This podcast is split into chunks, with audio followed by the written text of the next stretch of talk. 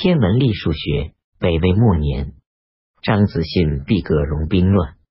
隐居海岛，用元仪测天，历三十年，时物日行有盈缩快慢，冬至前后，地距日最近，行最快，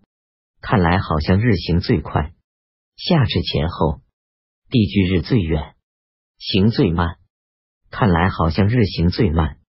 初步发现了日行盈缩的规律，名如刘卓实力盈缩差法。六年，刘卓造黄吉历，推日行盈缩，黄道月道损益，日月时多少及所在所起，